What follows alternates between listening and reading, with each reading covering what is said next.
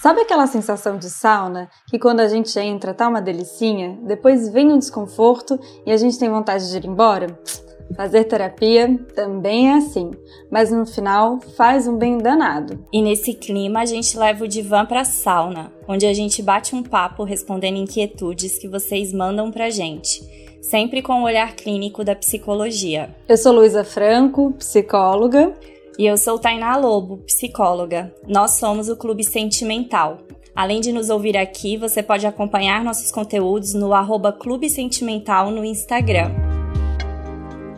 O trabalho invadiu os nossos lares por uma questão, claro, de saúde coletiva.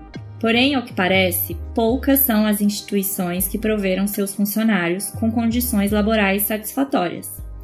Importante dizer aqui que este episódio tratará das relações de trabalho daqueles que puderam ficar em casa, que não é o caso da maior parte dos trabalhadores brasileiros. Esse é o nosso recorte. Então vamos lá. Chuva de reuniões, improviso do espaço com aquela cadeira da cozinha, interferências domésticas, filho, almoço, escola, marido, hora para conectar, porém sem hora para desconectar, tá todo mundo de saco cheio. Por outro lado, salários reduzidos, e responsabilidades mantidas dão a tônica do terror da perda do emprego e o desamparo jurídico e político do trabalhador só aumenta. As recomendações para mantermos uma saúde mental no mínimo equilibrada na pandemia, relativas ao âmbito laboral, são tentar estabelecer um número específico de horas de trabalho, no máximo 8 horas, fazer intervalos regulares e, se possível, arrumar o cantinho do trabalho na sua casa. Essa é a teoria, mas como você está na prática? É muito comum que a família e a vida pessoal acabam sendo deixadas em segundo plano em relação à vida profissional. Isso já acontecia com você e a situação piorou na pandemia? Muitos pacientes apresentam relatos sobre a dificuldade de desconectar no trabalho. Isso porque, se por um lado a tecnologia traz uma ideia de agilidade na interação profissional, por outro, a sensação de estar disponível no trabalho remoto aumenta a dificuldade de desconectar. Para gravar tudo, estamos enfrentando uma baita crise econômica e o medo do desemprego é real. E tem mais: o fato de não estar no mesmo ambiente e de ter a sensação de que sua supervisora ou supervisor não estão vendo que você está trabalhando faz uma falsa ideia de que você não está mostrando serviço. Aí eu te pergunto: tem como você se permitir ser um funcionário mediano nessa quarentena? Ou muito pelo contrário. Se não, possivelmente você deve estar sofrendo com a dinâmica do trabalho em casa.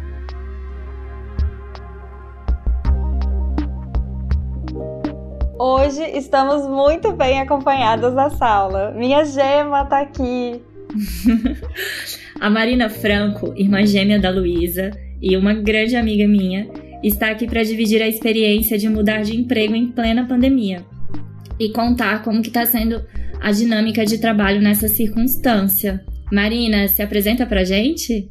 Oi, gente. Ah, obrigada Oi. por me receber. Saudades. Enfim, eu sou Marina Franco, eu sou paisagista, é, trabalho numa empresa em São Paulo e mudei de emprego na pandemia. Isso aconteceu mesmo.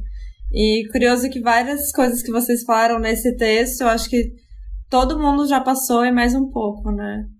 E eu tô agora numa situação de home office que eu trabalho com pessoas que eu nem vejo o rosto, né?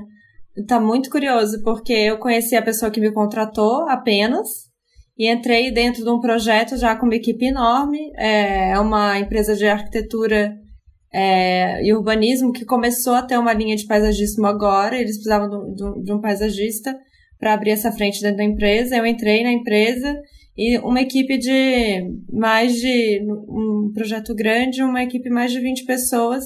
Tem o meu núcleozinho pequeno, né? Dentro dessa, desse projeto, que é o primeiro inicial, mas eu não conheço a, o rosto de nenhum, assim, eu conheço as pessoas por vozes, uhum. basicamente, uhum. porque eles usam um sistema de Skype, e eu acho que todo mundo no começo da pandemia estava abrindo as câmeras, mas pelo que eu tô ouvindo aí, tá todo mundo agora fazendo chamada uhum. de câmera fechada mesmo, e é isso aí. E tá bem curioso esse processo. é, é bem louco isso da gente pensar que você está desenvolvendo relações com pessoas que você não viu o rosto, né? E, e conhecendo pessoas dessa forma, né? É, a gente perde algumas coisas do tipo expressão e, linguagens corporais e etc. E nesse momento super importante que é de conhecer alguém. Não, isso que você falou é muito curioso, porque eu não sou de São Paulo, né? E São Paulo tem essa mania dos apelidos, né? Do Li, Ni, Pá, enfim, tá. E a minha coordenadora, uma das coordenadoras do projeto chama Bruna, e eu chamo ela por Bruna. Uhum. E aí, e ela veio falar, Ai, Marina, não me chama de, não me chama de Bruna, me chama de Bru, porque parece que você tá com raiva de mim. ela, deve ter falado, ela deve ter falado assim: Ai, mano, me chama de Bruna, me chama de Bru. Não deve ter nem chamado Foi. de Marina. E ela é uma pessoa muito querida. Ela também entrou na empresa uns duas, três semanas antes da, da pandemia. Então ela tá vivendo uma situação meio parecida que eu, assim, só que ela viu a cara das pessoas. Eu realmente eu não vejo nem a cara das pessoas. Mas e... acho legal você relatar, Ma, é, hum. como hum. que foi esse processo de você, como que estava o trabalho antes, o que fez Sim. você mudar de trabalho, como é que estava, como é que tá a relação no cotidiano hum. disso que a gente falou, assim, o seu relato. É, foi, foi bem, é, aconteceu a pandemia, é, eu mudei, eu peguei um trabalho em São Paulo no final do ano passado, em novembro, e aí acabei sendo efetivada numa empresa e comecei oficialmente nessa empresa em janeiro. Então, recente, né? E aí, logo depois do carnaval veio essa pandemia e era uma empresa que tinha uma demanda de produtividade muito alta. Como vários escritórios de. Era uma empresa de urbanismo. Como vários escritórios de arquitetura. Aliás, é bom falar que esse meio precisa de várias revisões, assim. Mas, é, quando entrou a pandemia, eles eles já fecharam a carga horária para seis horas. Eu achei bom, porque eu achei que foi uma tentativa de manter a equipe. Eu via que eles queriam mesmo manter a equipe, mas a exigência de produtividade não diminuiu. Assim, a gente tinha uma, uma, é, uma ideia de que, ah, não, todos os trabalhos vão cair agora. E aí todo mundo com medo de perder o trabalho mesmo, né? Eu sempre falava que, ah, essa semana eu tenho trabalho, então semana eu tô tranquila, semana que vem não sei, sabe? E eu ainda tô com esse sentimento, assim. É, eu acho que todo mundo que tá passando pensa, ah, semana, essa semana de trabalho, como é que vai ser semana que vem? Enfim, e resumindo, a, a intensidade de produtividade não diminuiu, a cobrança por ela não diminuiu, mas ao mesmo tempo era exigido que a gente cumprisse seis horas semanais porque a gente recebia nessa empresa por hora. Então, foi um período. Tava muito estressante, assim. Eu larguei mão dessas seis horas e falei, ah, vou fazer meu trabalho e dane-se, sabe? Vou receber pelas seis horas, mas eu tá me sendo cobrado que eu produza X trabalho, eu vou produzir X trabalho. É, e aí, do nada, um, uma ex-colega de, de trabalho me mandou: olha, eu vi essa vaga aqui lembrei de você. Aí eu falei, ah, vou aplicar, né? Não custa nada. Eu não estava muito segura na, na outra empresa por todas essas questões, pela redução das seis horas. Não estava muito contente com essa esse excesso de produtividade sendo cobrado, porque tem isso também de você querer mostrar ser produtivo, sendo que você não tá, sei lá, você não tá num ambiente que tá todo mundo ali se enxergando, né? E eu achava que faltava isso também nessa empresa, assim. A empresa que eu tô agora, por exemplo, a gente tem videochamada todos os dias, às 9h40, e, e é super rápido, é 15 minutos só para todo mundo ver onde é que tá, e aí depois disso não tem essa cobrança, sabe? E tá todo mundo vendo que tá produzindo junto mesmo, e como eu trabalho com, uma, com um produto que não tem como você fugir, você vai vendo, né, o, o desenvolvimento, é, cotidianamente, então acaba que não, não tem como você não mostrar o trabalho, entendeu? Mas. E aí surgiu essa vaga, eu, eu fiquei pensando, nossa, será? Eu acabei de entrar nesse trabalho, né? Mas apliquei, aí me chamaram para entrevista, e aí eu fui pesquisar sobre a empresa, que eu não achei nada da empresa. Essa falei, parte foi engraçada, né? Eu Porque falei, gente, a Marina essa achou empresa... que era fantasma, a empresa. Eu achei que era um golpe, sei lá o que eu achei. Mas eu achei muito estranho, porque normalmente as empresas divulgam muito o trabalho, ainda mais nesse, nesse meio, né? Mas eu vi que era uma empresa mais antiga, que trabalhava muito com. Uma... Tinha uma logo meio de construtora, desculpa engenheiros, mas assim, sabe? Tinha uma, uma coisa meio, ai, gente, será? Mas aí eu fiz a entrevista, a entrevista foi super séria, na verdade. Foram três pessoas me entrevistando, assim. E foi, eu fui bem na entrevista, sabia que tinha ido bem. E, enfim, acabei recebendo a proposta. E fiquei muito balançado, assim, porque eu estava numa empresa que era de urbanismo, que desenvolve projetos de parques, é, que são coisas que eu sempre quis trabalhar, né, no, sendo paisagista. E eu estava entrando para uma empresa que tinha um escopo de trabalho um pouco mais sério, assim. É, são é, obras mais é, comerciais, um pouco. Mas eu vi nessa nova empresa uma segurança que eu não estava tendo psicológica mesmo. É, na, na empresa que eu tava. Porque a outra empresa que eu tava era um pessoal da minha idade, ah, o escritório de urbanismo hype, sabe? Descolado, uhum. que faz. Que é legal, mas que tava cobrando um. Mas que tava demandando demais, assim. E aí eu acabei mudando de empresa. Mas teve uma história louca, que eu acho que essa que é engraçada de contar, e eu acho que é por isso que você me convidou pra estar aqui, que eu, que eu liguei, que eu entrei nessa nova empresa, e como eu não conhecia eles fisicamente, eu fiquei, é, fiquei mais ainda com essa ansiedade de me mostrar produtiva. Porque isso que a Thay falou, eu não tô me expressando, não tô mostrando meus códigos. Como é que eu vou mostrar meu serviço se para além do trabalho, sabe? Como é que eu vou me comunicar bem com a equipe para saber que eu, tô interessada, que eu tô envolvida no projeto e tudo. E e aí fiquei com medo deles acharem, pô, a gente contratou essa essa contratou ela e ela deve, sei lá, botou que tá trabalhando ali no, no, no relógio lá na planilha e tá indo ler um livro ali, dormir, tirar um 10, sabe? Enfim, e aí fiquei preocupada. E é. E as chamadas lá é pelo Skype. E aí tem, o Skype tem uma musiquinha. Aliás, tocou agora o Skype, vocês me chamaram. Eu fiquei até nervosa, eu fico nervosa. eu falei, gente, é o trabalho. E aí, mas isso melhorou. Mas eu comecei a escutar a porcaria. Ai, desculpa. Mas a, a musiquinha, a musiquinha do Skype o tempo inteiro, sabe? Até quando não tava tocando. Sabe essa impressão que você. Isso acontece muito, já aconteceu mais, assim, mas. É, de você achar que seu celular tá tocando e não tá. Uhum. Eu tava com essa musiquinha do Skype o dia inteiro na minha cabeça, sabe? Acho que porque teve uma vez que um, um dos coordenadores me ligou e eu não, não atendi, só vi depois. E fiquei, ah, meu Deus, ele deve estar achando que eu tô, sei lá, fazendo o quê, entendeu? E aí liguei pra Lu desesperada, Lu, você da psicologia cognitiva, comportamental, me passa um exercício, porque eu preciso de parar de escutar a musiquinha, cara. Não tá massa. Eu estou escutando a musiquinha do Skype o tempo inteiro. O que, que eu faço? Não, Aí você, o... você virou, você virou, você neuropsicóloga e Gui musicoterapeuta. É, o Gui, que é, que é o companheiro da Luísa, que. Aí o Gui, não, vamos tentar mudar a musiquinha do Skype. a gente não conseguiu mudar, tá? Mas enfim. É... E foi bem no começo do trabalho que eu tava ansiosa em mostrar serviço, assim. É... E aí tava escutando a musiquinha do Skype o tempo inteiro. Tipo o livro do Oliver Sacks, né, Lu? Sim. Tá, pra quem tava... não sabe, gente, Oliver Sacks é um grande neurocientista. Ele tem vários livros eh, conhecidos. Uh, ele aí. faleceu recentemente, né? Foi, foi, foi. E ele contribuiu muito pra musicoterapia, assim. Ele tem várias coisas, é, como a música é importante, enfim. Então, aí eu falei, gente, é o caso do livro do Oliver Sacks. A Marina tá virando, né, ouvindo coisas que não, não existem, né?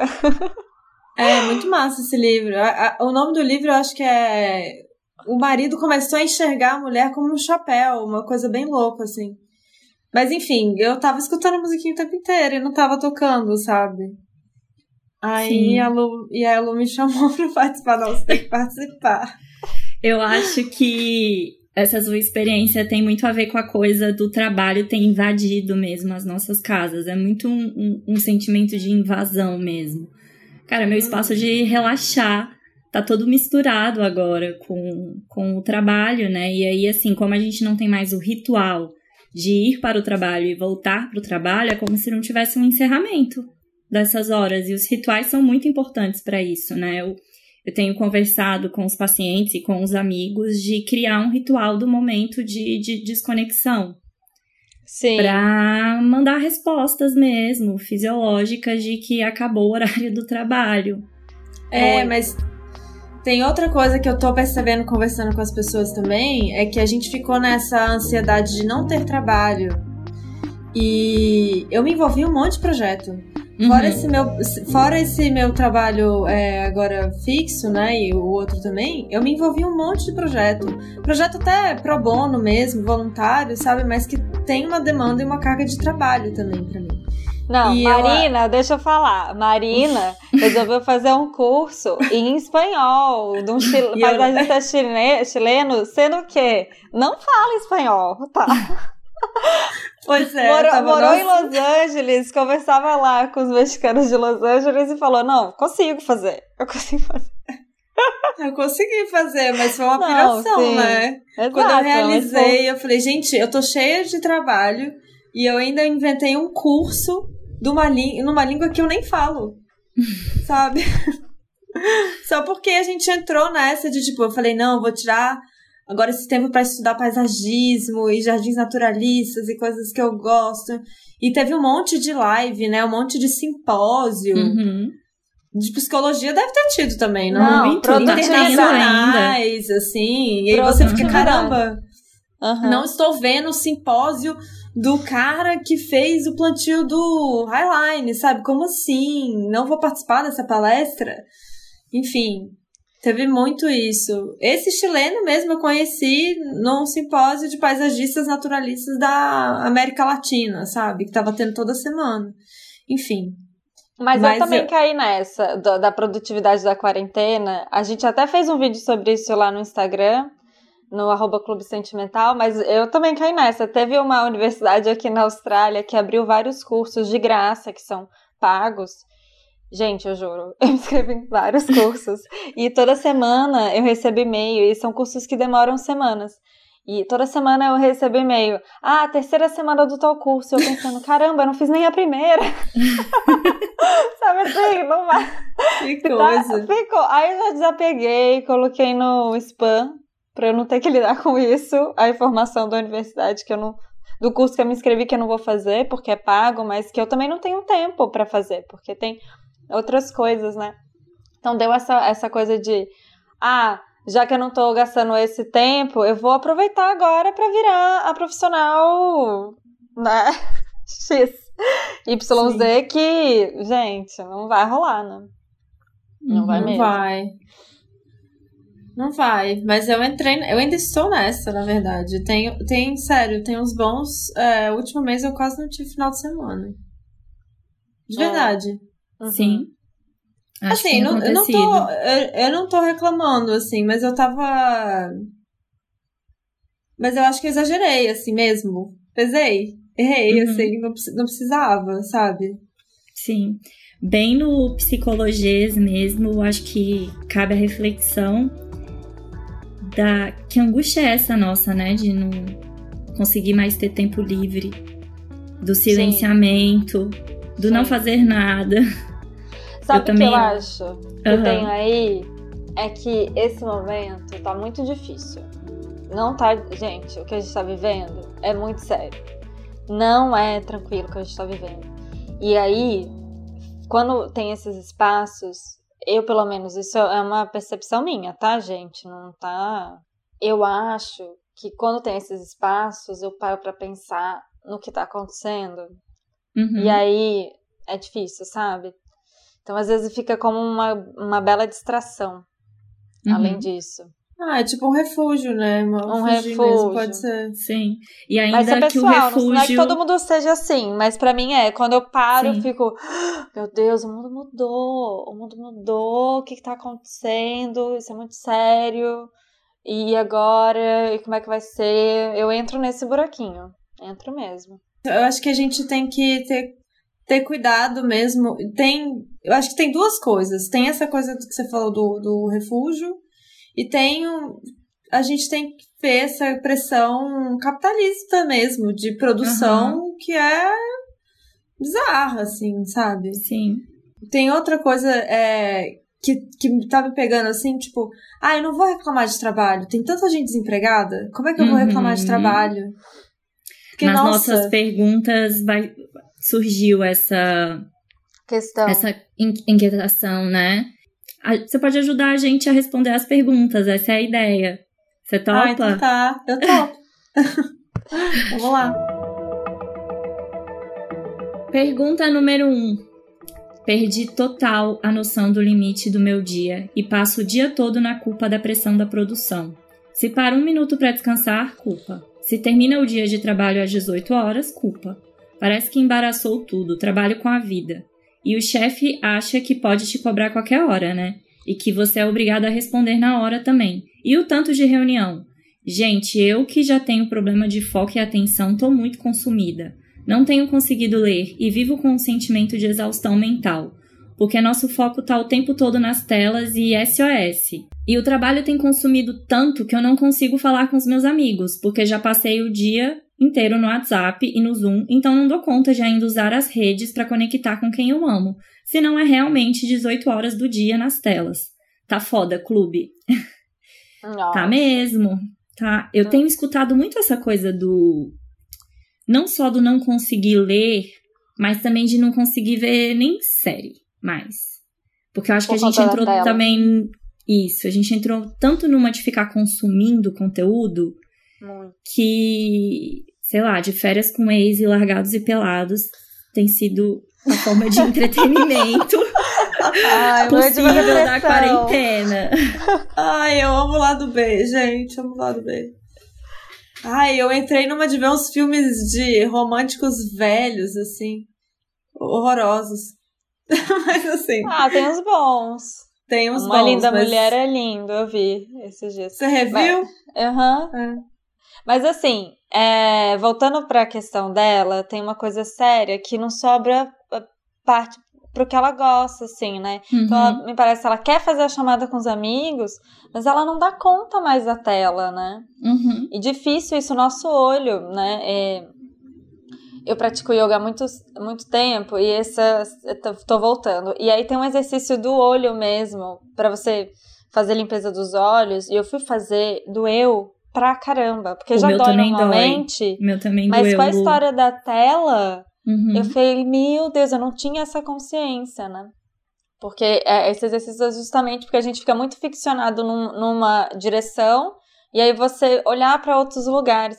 Olhar para os outros lugares, para os outros lados e tal, doeu o olho. E fiquei pensando, gente, tem que fazer esse exercício sempre, né? Mas, de novo, isso para mim. No geral, a gente tem que escolher refúgios. E, e às vezes você não consegue mais falar com seus amigos pela tela, mas manda, de repente, mensagem, é, às vezes e-mail, sabia? O. O... É a volta do e-mail, gente, 2020? É a volta, sabe? Eu, eu, eu, eu ouvi um caso de que uma amiga minha, ela tá mandando e-mails. Ela manda e-mails, aí você responde por e-mail, se quem quiser, né? Ela só manda porque ela quer, porque ela não quer mais ficar no WhatsApp ou na tela. Eu achei uma estratégia, né? Mas cada um vai achar a sua. Eu gosto, é, eu não tenho problema com, com chamada de vídeo e tal. Mas eu entendo que às vezes é, a gente não tá mesmo afim. E entender que seus amigos também também tá todo mundo meio que nessa, então a gente tem que ser compreensivo. Outro dia alguém me falou assim: "Ah, eu tô sendo uma péssima amiga nessa quarentena". E aí eu falei: "Gente, mas quem que tá sendo, né? Quem tá conseguindo ser bom nessa quarentena, né? Não, não tá conseguindo. Então, é, cobrar menos os amigos e também se cobrar menos. E, Não, e dar, dar apoio que der, entendeu? Que você vai dar conta. Porque a pessoa me falou, tô sendo uma péssima amiga, eu falei, gente, mas eu tô me considerando uma péssima amiga. Então tá tudo bem. Então tá todo mundo se considerando um péssimo amigo. Vamos ficar nessa.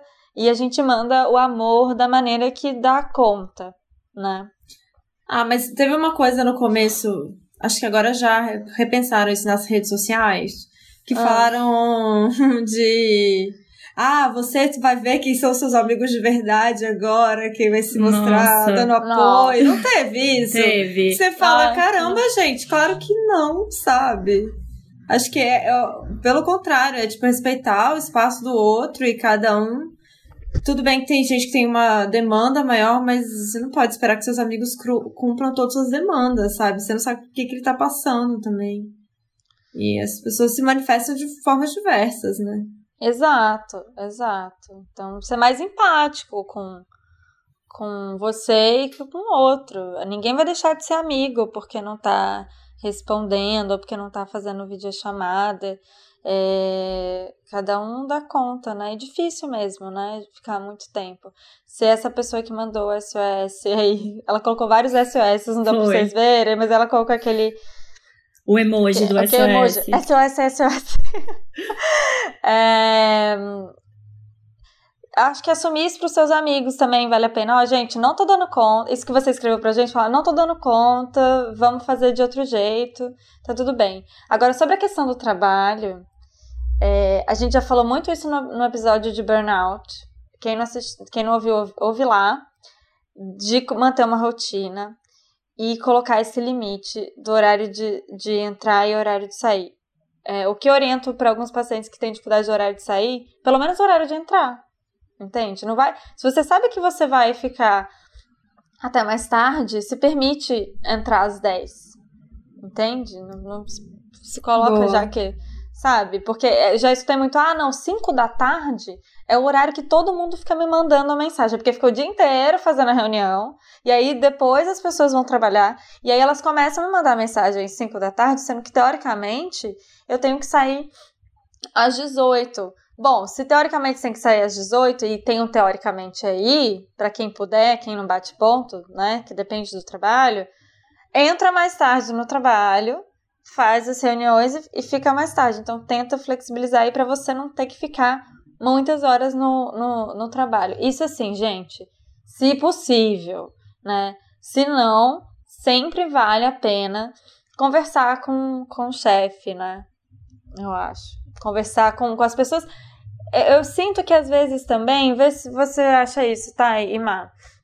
Que as pessoas estão falando pouco isso no ambiente de trabalho com os colegas, assim, de e aí, como é que tá pra você? Tá tudo bem? Você tá lidando bem?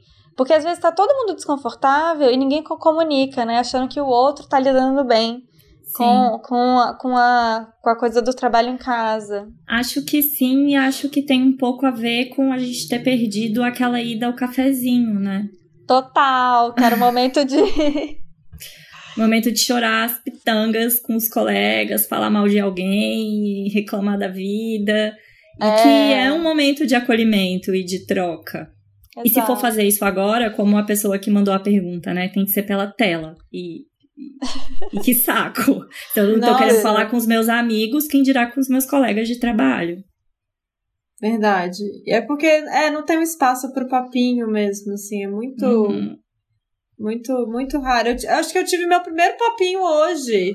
Uhum. Depois de quase dois meses é, que a gente entregou o que tinha que entregar hoje, que era uma data importante.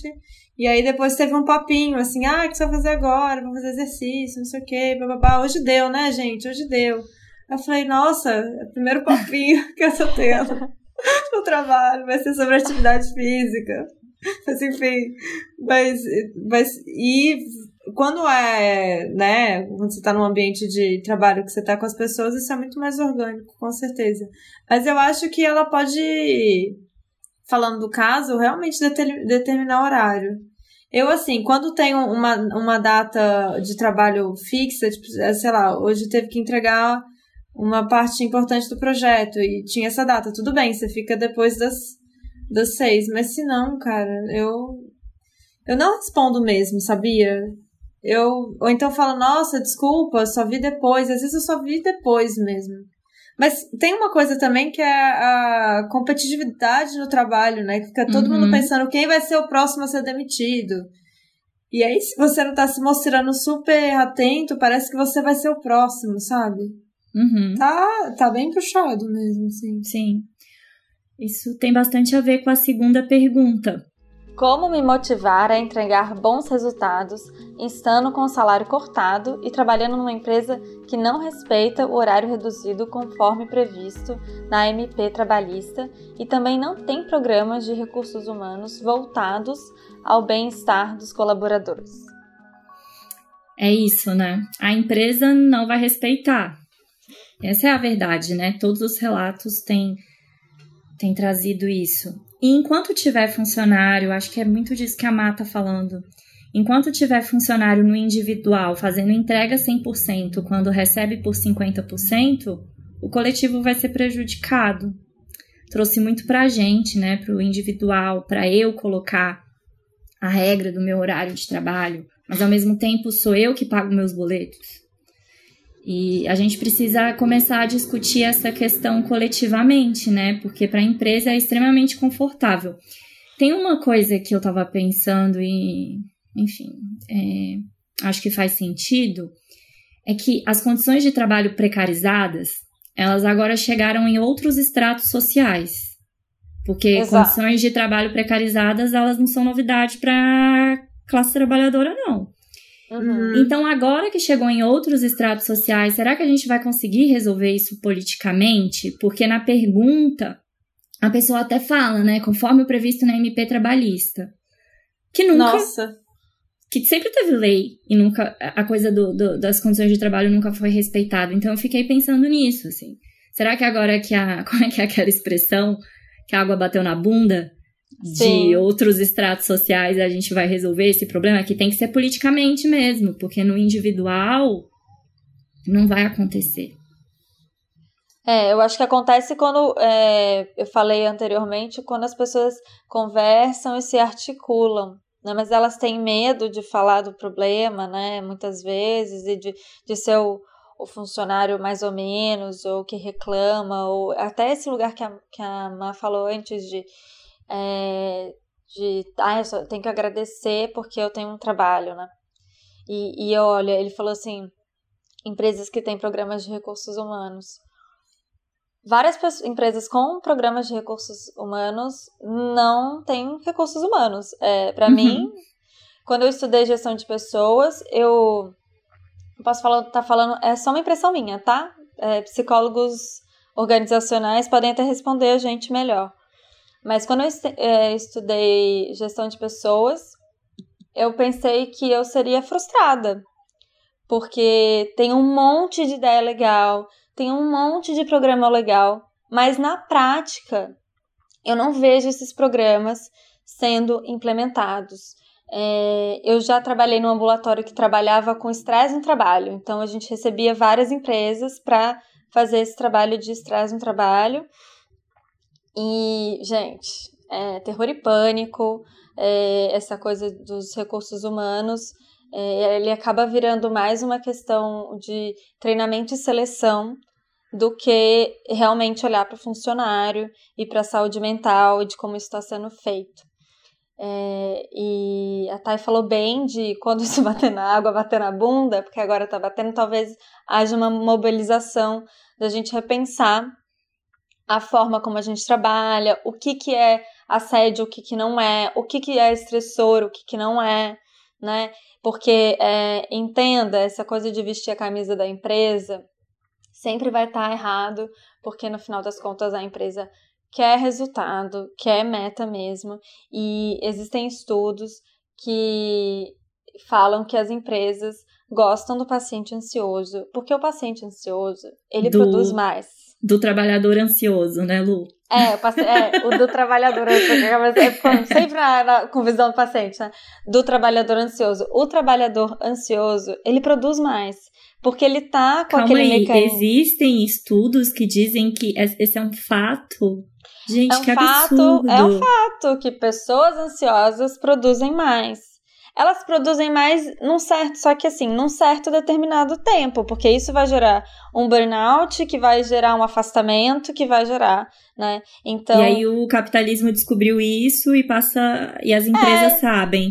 É, porque tem quem vai entrar no lugar dela. gente. O que, que é, é a meritocracia? É você estimular uma competição dentro da empresa.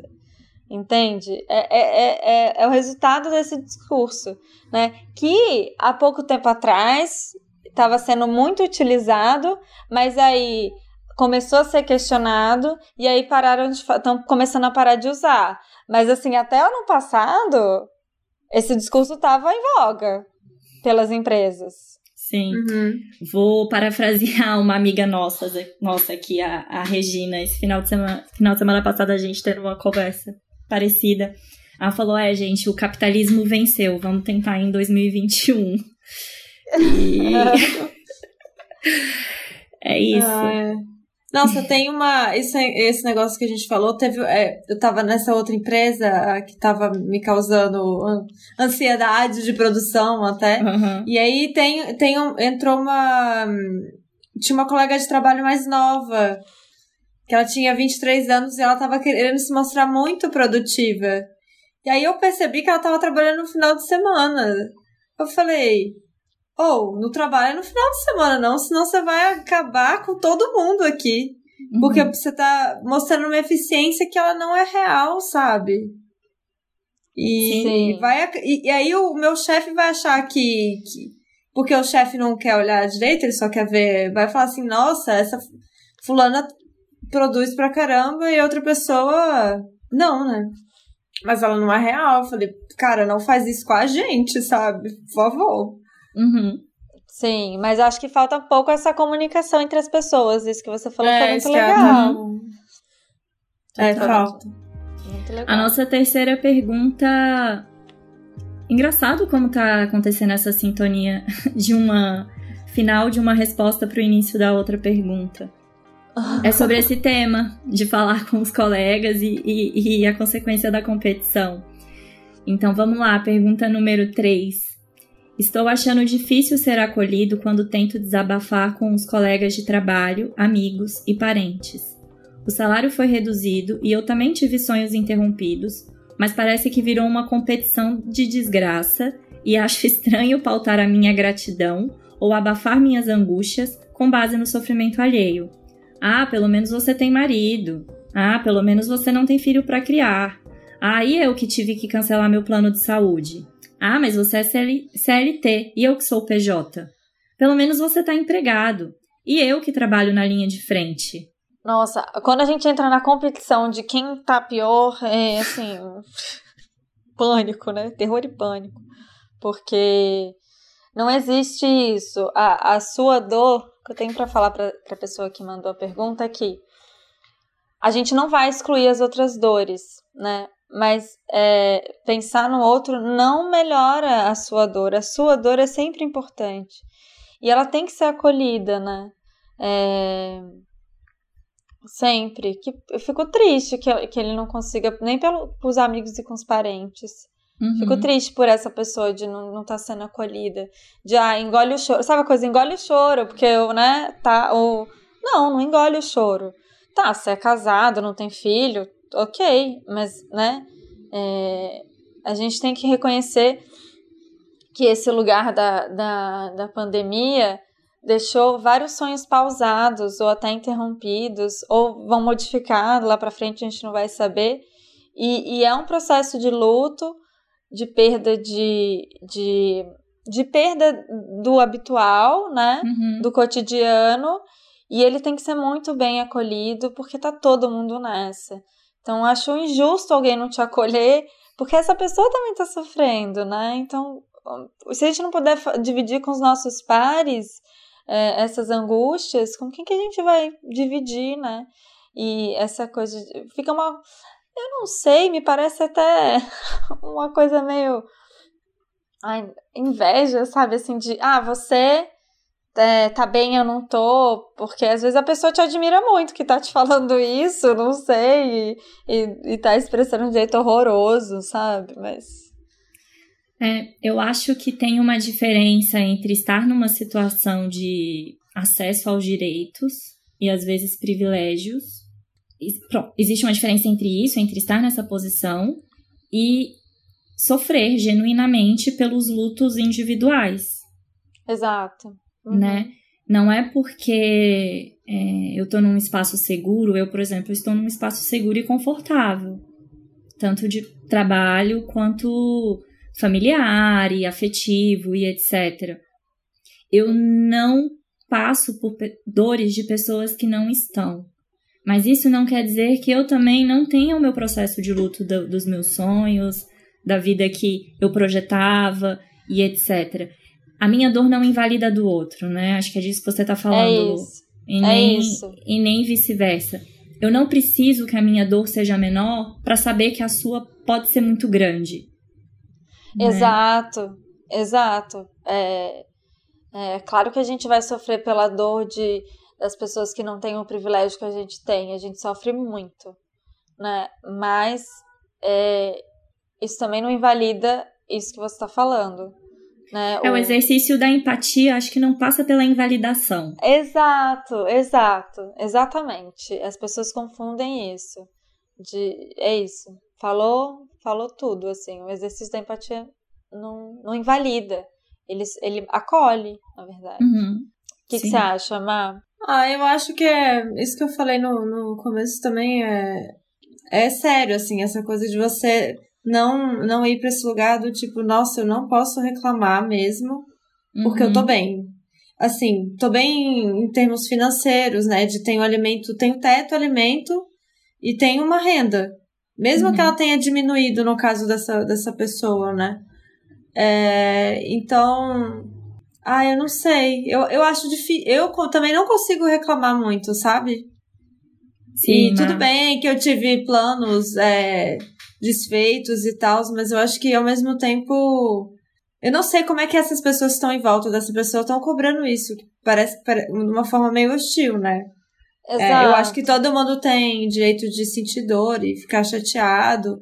Mas eu não me permito, eu pelo menos não me permito muito reclamar é, fico triste mais por uma situação do nosso país, que assim, eu tô.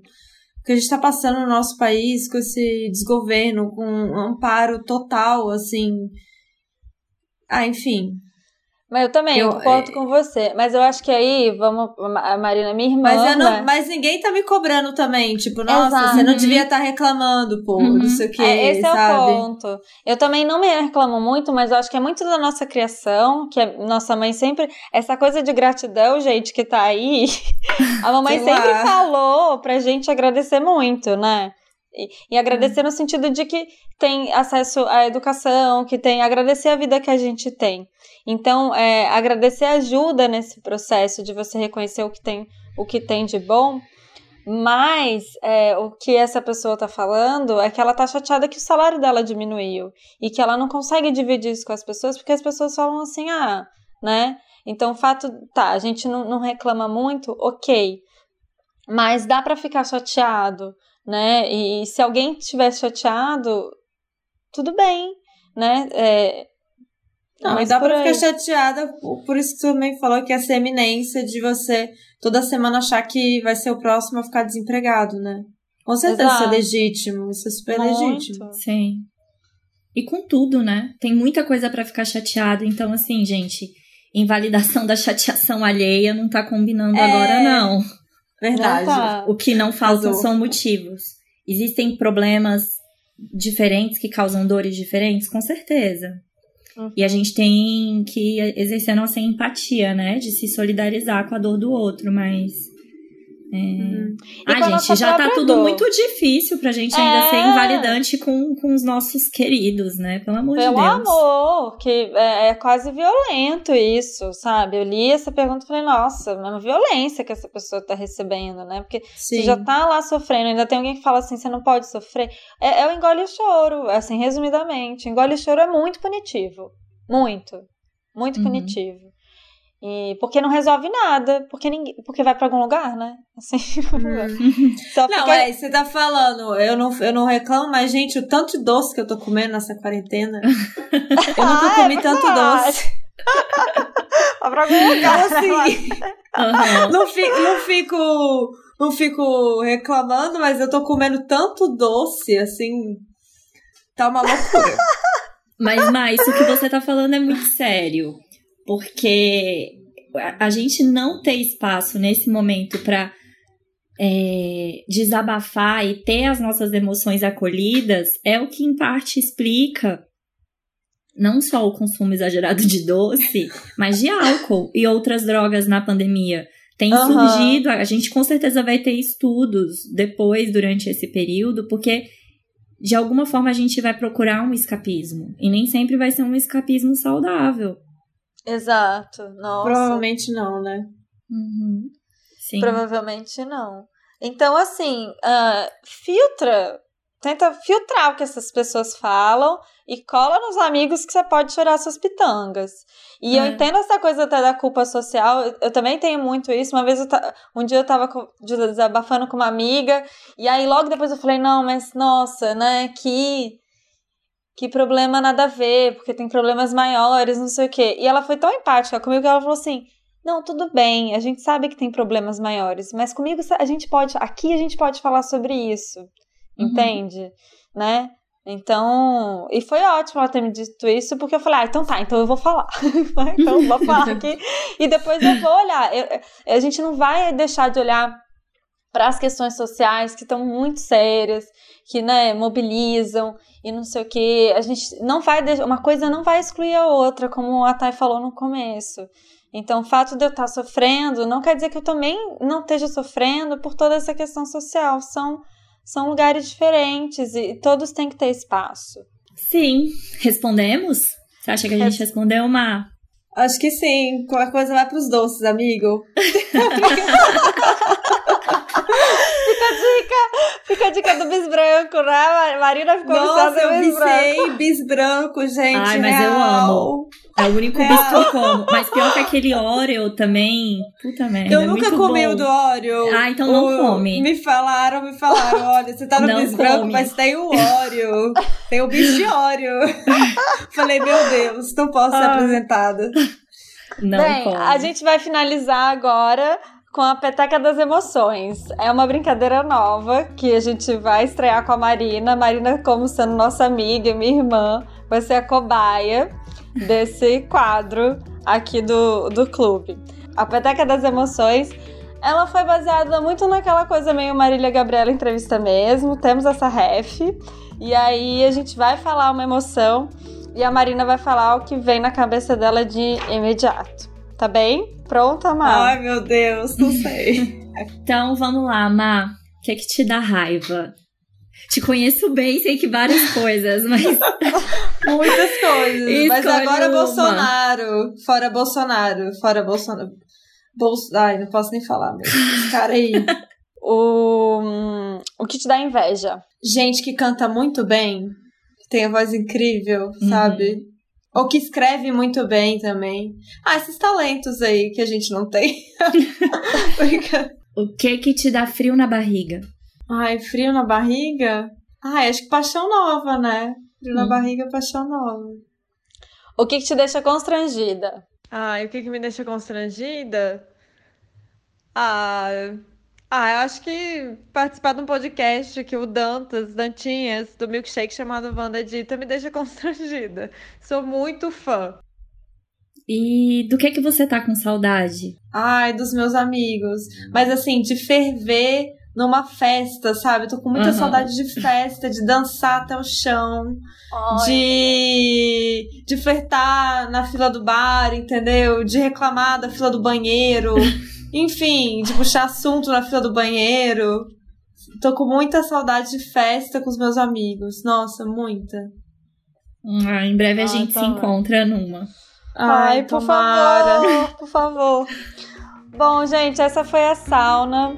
É, quero deixar um recado aqui que lá no nosso arroba Clube Sentimental tem muitos conteúdos de psicoeducação.